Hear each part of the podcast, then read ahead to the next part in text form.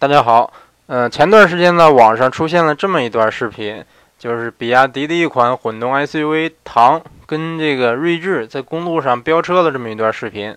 在网上也算是引起了比较大的反响吧。啊，当然有不少朋友问我这个周师傅怎么看这件事儿，包括这个也有朋友问我说，比亚迪跟丰田的混动哪个强？那咱首先说一说这个飙车这个事儿啊。呃，我怀疑，严重怀疑，这又是比亚迪的一次这个公关行为，因为之前这种事儿很多了，这种这个这个，比如说这个唐跟这个 GT 二飙车呀，跟什么四五八飙车呀，呃，包括甚至这个唐是刚上市的时候，这个比亚迪官方就就这个这个进行了一次怎么说呢？他我记得叫什么来着？好像叫唐战唐战什么，反正。啊，秦上市的时候叫秦战列国，这个我记得。这个很多水军都拿这个拿这个视频来说事儿，在这个怎么在这个比赛里边，就是等于说比亚迪官方办的一个直线加速赛，然后他他有跟这比如说高七 GTI 呀，跟这个比如说 GT 二啊，比如九幺幺啊，跟他们比这个直线加速。然后唐上市的时候又是这个故伎重演吧，算是这个好像改个名，好像是叫。唐战翻国还是唐战什么的，反正类似这样的一个一一个活动吧，也是说就是邀请各种各各种各样的车主拿自己的车来跟这个唐比直线加速。那毫无疑问，这些汽油车跟它比，那肯定是不占优势了。再说它这个唐嘛，毕竟三台发动机，一个发动机俩电动机，这个加起来的马力都都有大几百了。这个我感觉同价位的这个二十多万的车跑不过它，非常正常。那有关这个视频。嗯，怎么说呢？我感觉这个套路有有有点这个似曾相识啊。这个包括之之前我说了，他他跟之前唐跟这个四五八飙车的视频，跟这个跟这个 GT 二飙车的视频，包括这个前段时间啊，还有个唐好像毕朗逸的那个视频啊，那当时也聊过。但是这个这个跟这个加速没什么关系啊。包括这次这个又是个飙车的视频。然后这次这个视频为什么传的火呢？因为这个视频它。嗯，这个原车主好像把他当时的这个心理活动给加上了，加了字幕。哎呦，这个总之，这这个这个人心理活动真的是挺丰富的啊。嗯，总之这我还是怀疑这是一次公关行为，因为怎么说呢？我觉得说这个，我你在你在马路上飙车。这个明显就是违法了，是不是？你还把这个视频传上来，还还还加上字幕，表示哎我多厉害，我加速多快，我多多牛逼，是不是？怎么能类似这类似这样的这这么一个视频啊？我感觉正常的车主应该是干不出来啊。况且他中间这个也并没有对这个对方的车牌进行遮挡，是不是？你要是根据人肉找出来了，这个人人人家那个锐志上也有行车记录仪，他一说哎这个车车牌号多少，不就跟上次这个？毕朗逸的那个视频是不是感觉是？总之没什么好下场。当然，确实这个我感觉买比亚迪混动车的，比如说这个，比如说你不是在这个上海、在北京这种能享受补贴的城市，比如说你在一个其他的地方没有补贴的城市，还是硬要买这个比亚迪的混动车。很多人买来就是为了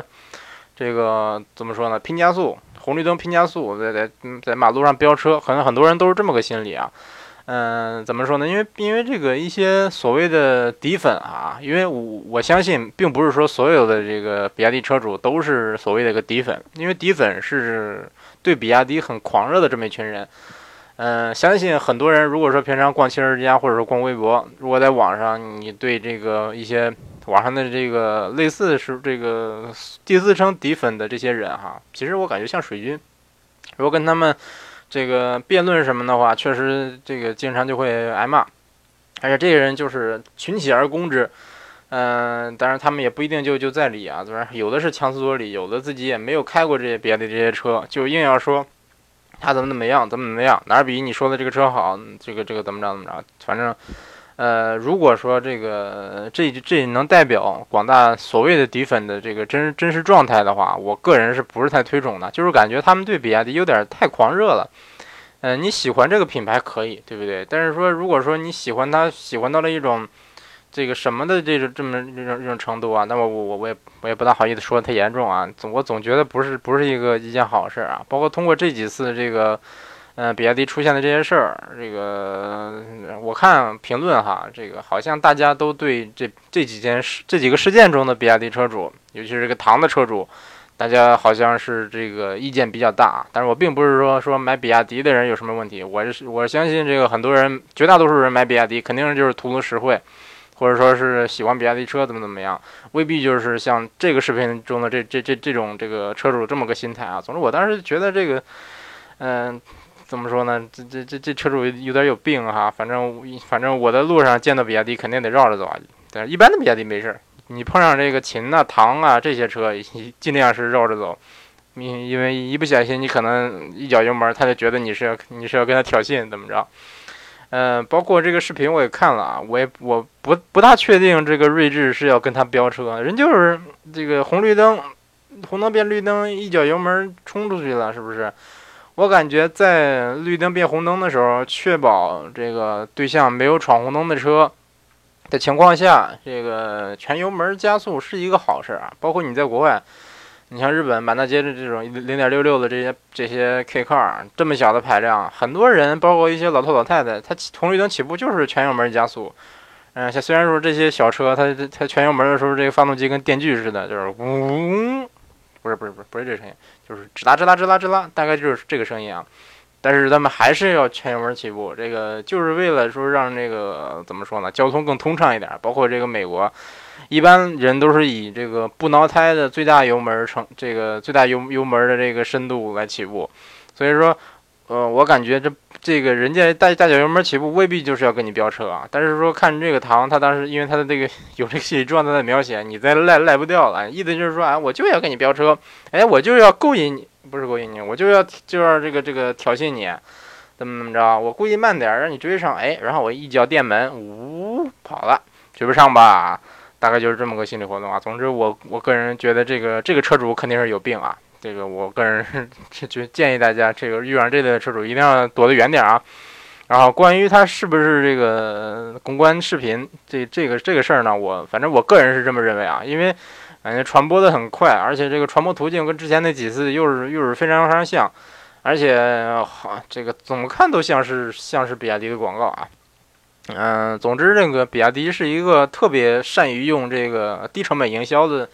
来来造势的这么这么一个公司啊，当然，就算你再宣传这个，大家都知道唐百公里加速四秒几，不到五秒，是不是？但是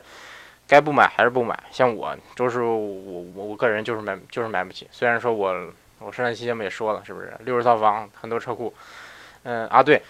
呃有有朋友问说六六十套房是个什么梗啊？这个估计这些朋友可能是些新听友啊。如果说您是从咱咱这个第一期节目听到现在的话，应该知道这个梗。呃，总的来说，周师傅在这个节目里的设定是家里有六十套房的一个，呃，一个怎么说呢？那一个穷二代，对，呃，当然说了说了很多次啊，说的我自己都快信了。总之，这个 呃，这应该是个段子啊。嗯，周师傅家里并没有六十套房啊，只是说这个泛指，嗯，其实可能只有四十几套吧，那样，反正这个这这是个虚数啊，大家不要在意这个事儿。然后。嗯，还还还是说刚才那事儿啊，就是比亚迪特别擅长做这些，嗯，怎么说呢？低成本的营销。但是说，就算我们都知道唐加速快，周师傅买不起，对反正我买不起，三十多万、二三十万买个自主品牌车，我我是买不起，反正。嗯，然后包括下一个问题，说这个比亚迪和和这个丰田的混动哪个强？嗯，我周师傅个人还是认为丰田更强的，因为毫无疑问，这个反正我个人。嗯，开过的这个这个丰田和比亚迪的车来对比吧，反正比亚迪的车在你看这个发动机介入的时候，呢，无论是声音呢还是平顺度啊，跟丰田比还是差得多的。这个不是说你短期内恶补恶补就能提升的这么个东西啊。这个造车工艺什么的，是一个怎么说？它的提提升是一个比较漫长的过程。包括这个丰田，嗯，它它有这个当家的 eCVT，包括它跟一些这个什么奔驰、宝马、大众都有合作。包括跟马自达也有合作，就是为什么说这些 BBA 要跟他合作啊？但是有的人可能说啊，那个那奔驰还跟比亚迪合作呢，是不是什么那个腾势什么的啊？确实确实是跟他合作，但是这个在国内，嗯，是有一个怎么说，有一个政策支支持的，就是说一一个好像是一个国外的厂商在跟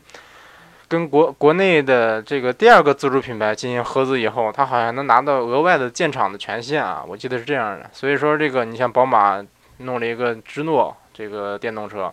嗯，怎怎么怎么说呢？虽然说卖不了几辆，包括腾势基本上卖不几辆，基本上不会有人买，但是说它它就要出这么个车，就是为了占这占这么个政策，占这么一个优惠政策，嗯，所以说。呃，当然，你像像 BBA 跟宝马合作，这个用这个，呃，不是不是不跟宝马，BBA 跟丰田合作要它这个混混动系统，这这个事儿啊，这完全不一样了因为真的说，你你像什么丰本田的混动啊，日产的混动啊，你跟它比都是跟丰田的混动比都是稍微怎么说呢？我感觉燃效方面稍微差一点儿。包括之前，嗯，这像本田的什么这个混动的雅阁上市之前呢，这个我看了很多相关的科普帖，包括。好像丰田本身都这个承认说说这个本田目前在混动阶段好像是领先了啊，但实际上，嗯，包括我我个人也体验过这个这个混动雅阁，也其实也开过，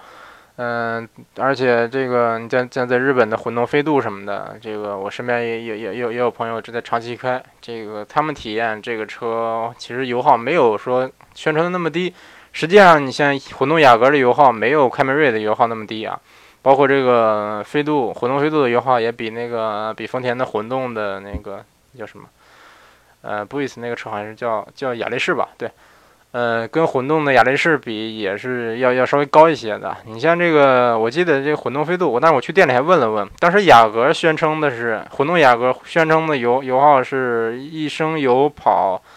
呃，三十三公里还是三十四公里啊？当时销售跟我说的。然后混动飞度是宣称宣称的是一升油能跑三十八公里，但实际上来说，我朋友的混我朋友的混动飞度是一升油也就多少啊？一升油它能跑到十八点八，跑不到二十，也就是说它油耗是超过五升的。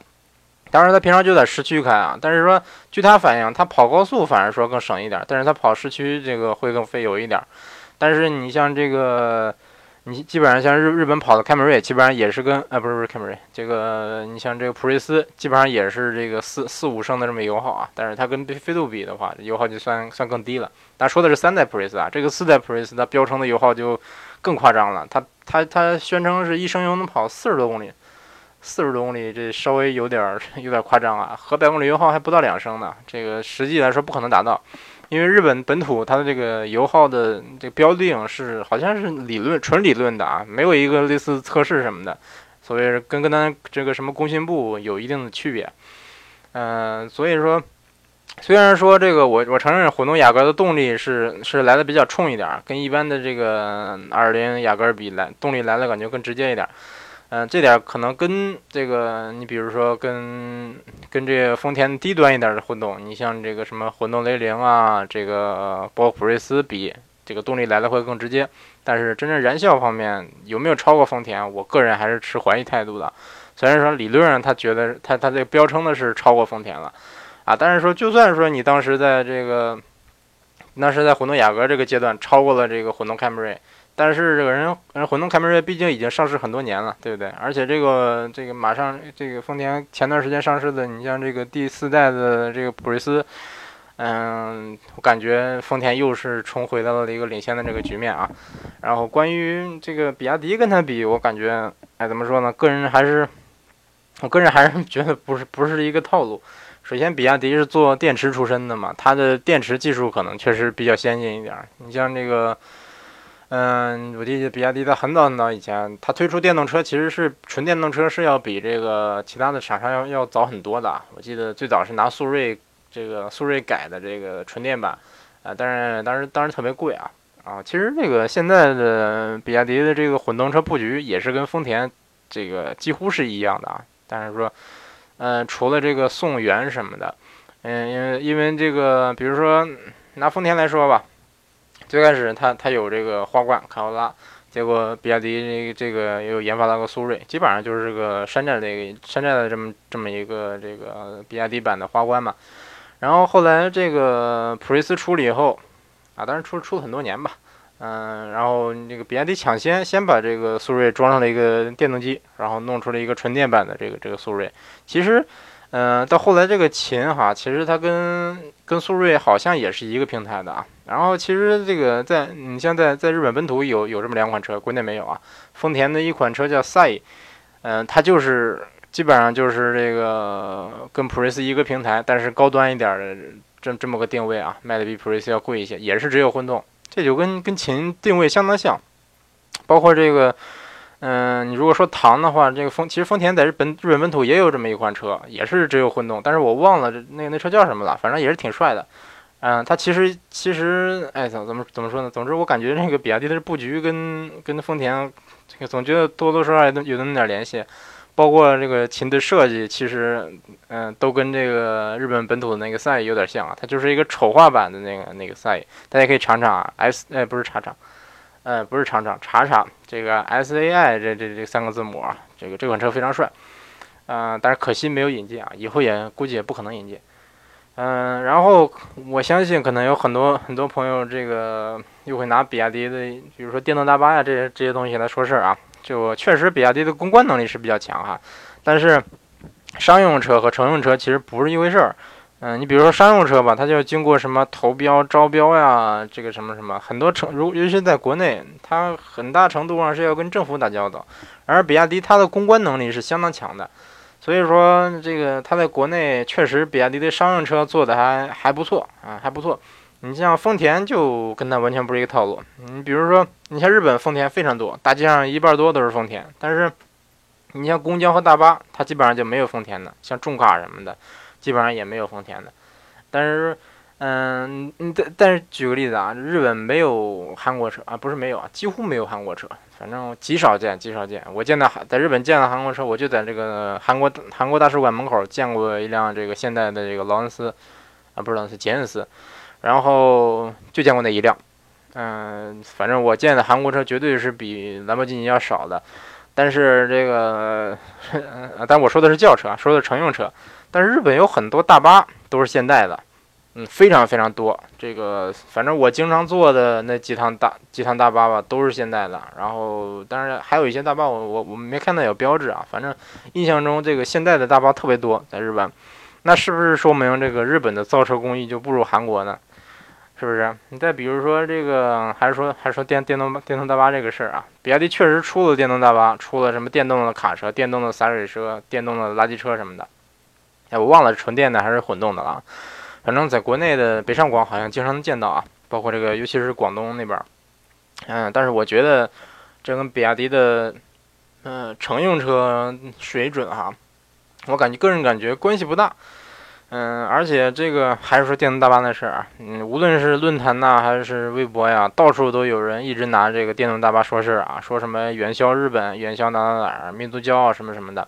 关于这事儿，我想说。呃，举个例子，日本的球鞋店里卖卖的这个球鞋，当然这个耐克、阿迪的肯定比较多，日本本土的牌子也有，但是它也有安踏，也卖李宁。这我刚来的时候吓一跳，后来发现确实这个只要是大一点的球鞋店都都有这些中国的品牌，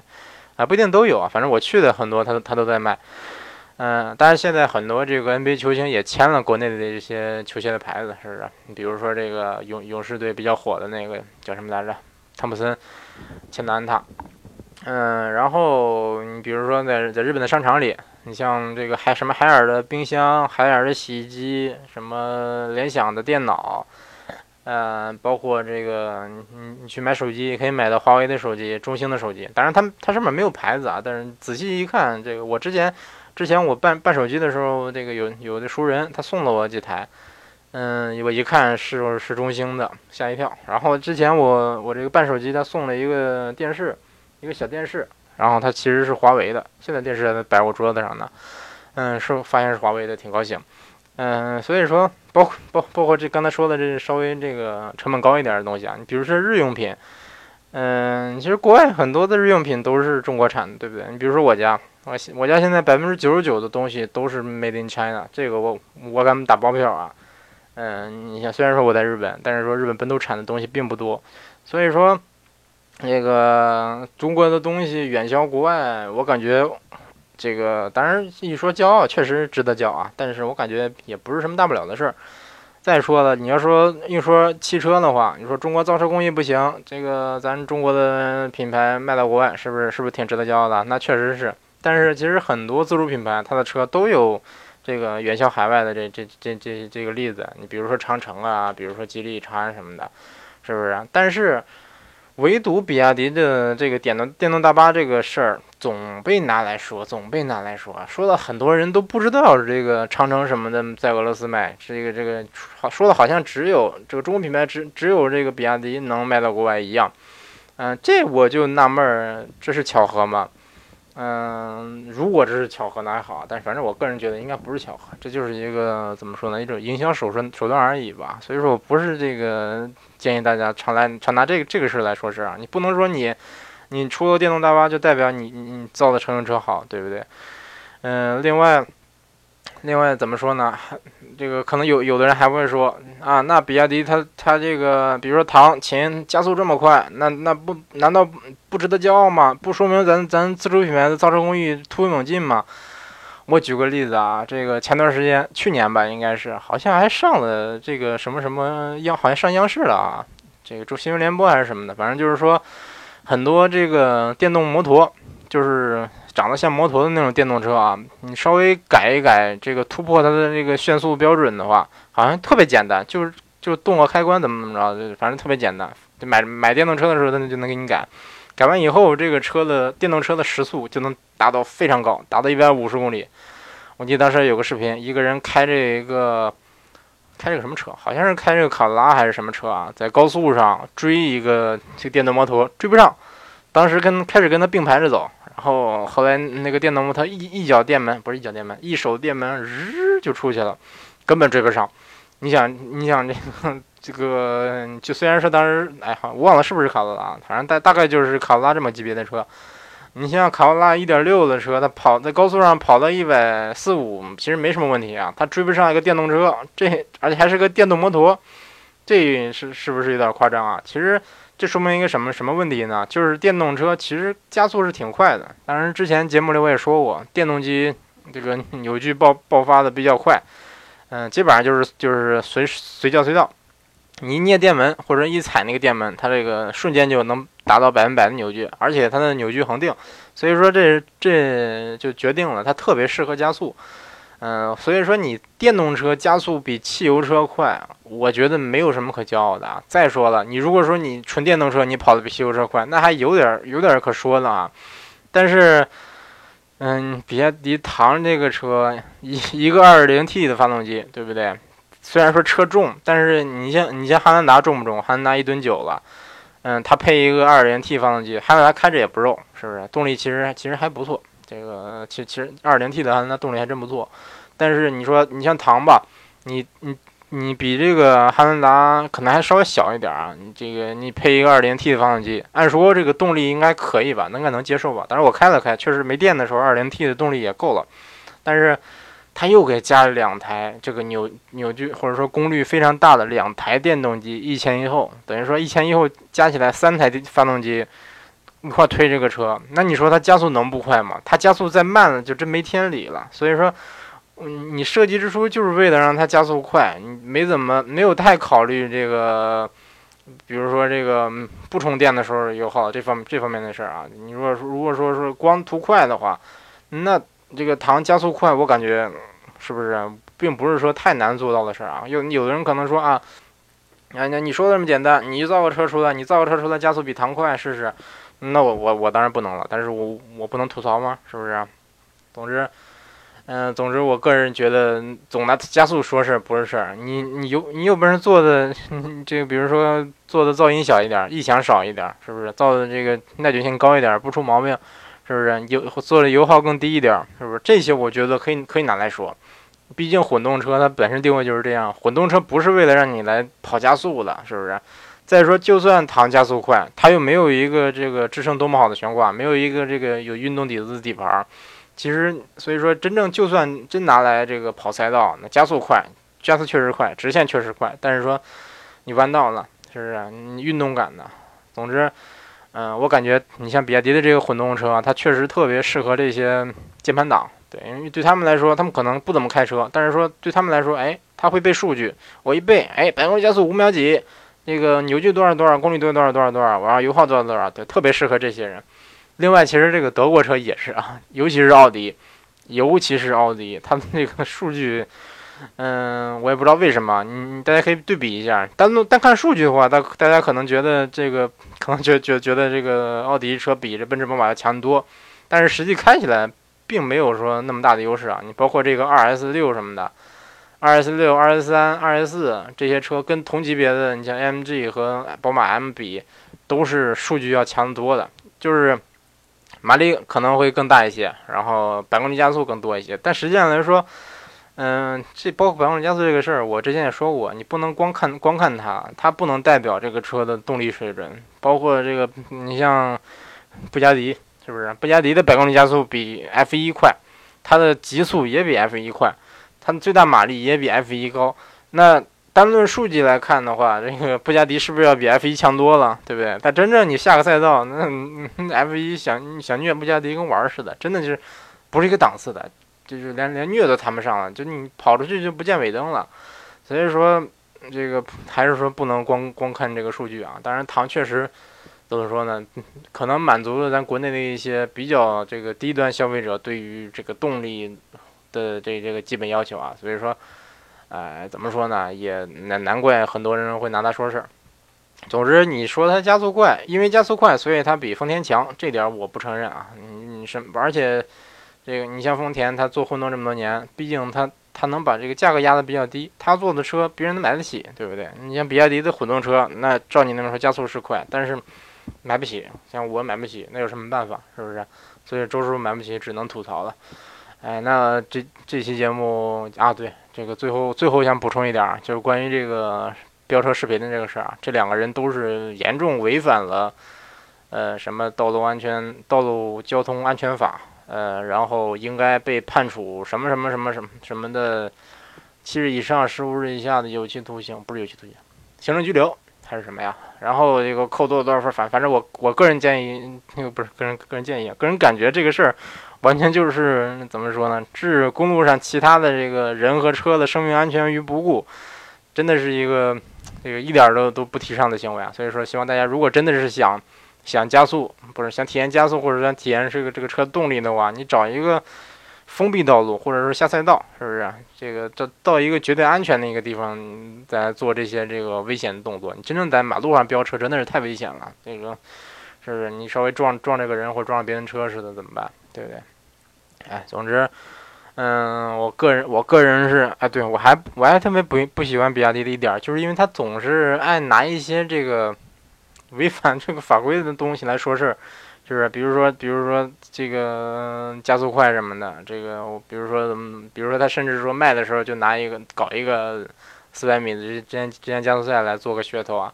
这这我个人的感觉，你这不是在引导你的你的你的这个用户去飙车吗？是不是？你为什么不不多宣传它多么省油呢？是不是？比如说我，你给我你给所有私家车加满电，你让它跑顺着顺着三环跑去吧，你看能跑多远？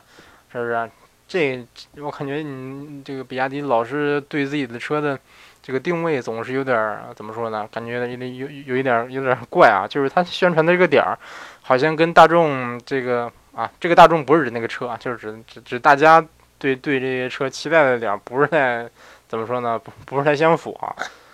哎，反正我个人还是感觉，怎么说呢？感觉比亚迪的混动确实在自主品牌里面可能算做的最好的了，这这点我承认啊。但是说你非拿它去跟丰田比，跟这个世界上混动做的最好的这个品牌比，我感觉还是有差距啊。也希望这个比亚迪，包括咱这个其他的这个广大自主品牌都努力加把劲儿。这个因为咱国内目前这个政策确实是倾向于这个插电式混动车，包括纯电动车。嗯，他可能想这个弯道超车，当然这是个怎么说呢？是个好想法。这个大家把把电动车做好，这是个好事啊。但是说，其实电动车门槛确实是很低的。当然，那个你像满大街跑的这些，像像奥迪的、像路虎的、像这些这这些这个老年代步车，都是其实本本身就是纯电动车，对不对？而且百分之九十九十多，百分之九十以上吧。甚至好像是百分之九十九都是山东的哪哪哪个地儿产的，这个地方反正聚集了很多老年代步车的产业，所以说，嗯，这就体体现了一点儿，就是电动车，当然这种低端电动车，它的这个门槛是挺低的。包括你像我们那儿，嗯，我之前说过是个十号级县城市，特别小的个地方，但是我们那儿居然都有好几个这个电动车电动车厂商。哎呦，说的有点丢人啊。然后我我我去看了看，那个就在这个一一堆这个什么丰田的、斯柯达、大众啊，这个一个算是汽车园吧边上，特别特别小，它那个门牌都是破的。我一看，哎，什么什么什么纯电动车厂，然后他门口摆了一堆这个一个面包车啊，我忘了是什么车了，反正是白色的面包车，我也没看牌子。嗯，然后他这个他要干的事，我估计也挺简单，就是把这些从其他的厂商买过这些面包车来，然后改一改，装上电池，装上电机什么的。哎，然后，嗯，怎么说呢？啊，对，当然这这些厂商那就是纯骗补贴了，跟那些跟其他自主品牌还有有一定的区别啊。这些厂商他其实，嗯，他他如果就算没有销量，他这些车造出来就算不卖，他一年也能拿拿到很这个高额的这个国家的补贴。当然，这这个事儿也不新鲜了。当然，反正周叔觉得新鲜的是，在我们那么穷的地方，居然都有这样的厂商，哎呦，给我吓一跳。嗯，总之，哎呀，不小心啰啰嗦多了啊，说了半个多小时。今天简单说了说有关这个。呃，有关丰田和比亚迪飙车的这个事儿啊啊，对，另外有关这个这个视频是不是公关视频的这这个点儿，周师傅还有一点这个很疑问的，就是说这个视频这么巧选了这个怎么说呢？风口浪尖上的两个品牌，一个是世界上混动混动车做的最好的丰田，一个是中国品牌里这个混动车做的最好的这个比亚迪，拿这两个车来飙车，而且这两个车恰恰是这个。无论是什么各个汽车网站，包括论坛上，这个这个打口水仗打的最厉害的这两两个品牌，况且他拿了丰田车系里边算是最运动的这么一款车吧，锐志，但是加速并不是最快的啊，但是它的价位跟唐非常接近，跟这个补补贴钱啊，大家可以可以可以看一看，唐也是说二二三十万，然后锐志也是二三十万，呃，总之我个人觉得是不是太凑巧了，而且而且当当时他他这个。还说这个锐志是爆改的，因为原厂的锐志大家知道肯定是追不追不上唐的，这个差太远了，他连帕萨特都追不上。但是，但是说他他这个视频里边还还比较明确的提到，这是一个改装过的这个锐志，意思就是说啊，你本身本身普通的锐志肯定是跑不过唐了，是不是？我让你改装，爆改，爆改以后还是跑不过唐，唐多厉害，大概大概就是这么这么个这个 这个经过啊。所以说，我觉得。是不是太巧了？反正周师傅个人觉得是不是有点巧啊？嗯，你包括之前之前你跟 GT 二比，跟四五八比，虽然有点离谱啊，但是说都好歹能接受，是不是？但是说你你这个锐志挑的，如果是真的就是嗯一个普通的比亚迪车主，然后然后在在路上碰巧遇上了锐志跟他挑衅，然后俩俩人这个这个什么什么什么，如果是这真的这是真真的啊，那那我个人个人觉得是有点巧合，但是。还是持怀疑态度，哎，总之说了不少，可能很多人觉得周师傅是不是在黑比亚迪？其实并不是啊，我也是说的怎么说嘛，都是都是周师傅个人的客观看法吧。我个人确实不是太喜欢比亚迪，真的，呃，并不是说我不喜欢自主品牌啊，我个人就是不是太喜欢比亚迪。嗯，也不是说就是，也不是说单纯讨厌他的车吧，也不是说讨厌他这个混动什么的，就是说觉得他他这个。每次他营销，或者说这这个网上他爆出的这些比亚迪的视频呢，这些这些热点事件，他这些点儿，我个人觉得都不是太，不是太喜欢。反正，嗯，怎么说呢？啊，反正周师傅肯个人肯，我我我不喜欢比亚迪，我个人不会买。但是也不是说就是就是说不建议大家买啊。就是其实比亚迪很多车性价比还是比较高的。但是咱还是就事论事儿啊，对事儿不对人，呃，或者说是对车不对厂商。那行，这期节目简单录这儿啊。这个可能没什么太大意义啊，然后希望这个如果大家有有跟这些车相关的一些嗯这个相相相关问题的，比如说这个或者说你个人觉得，哎，我觉得比亚迪比丰田强，哎，你可以给我私信呢，你可以给我讨论讨论，是不是？如果说你如果说你我觉得您说的有道理的话，我我在节目里跟大家说说，这个给大家宣传宣传，您您您是您是怎么说服我的？啊，那简单说就这些吧，啊，希望大家。继续关注咱周师傅说车的其他节目，下期节目再见。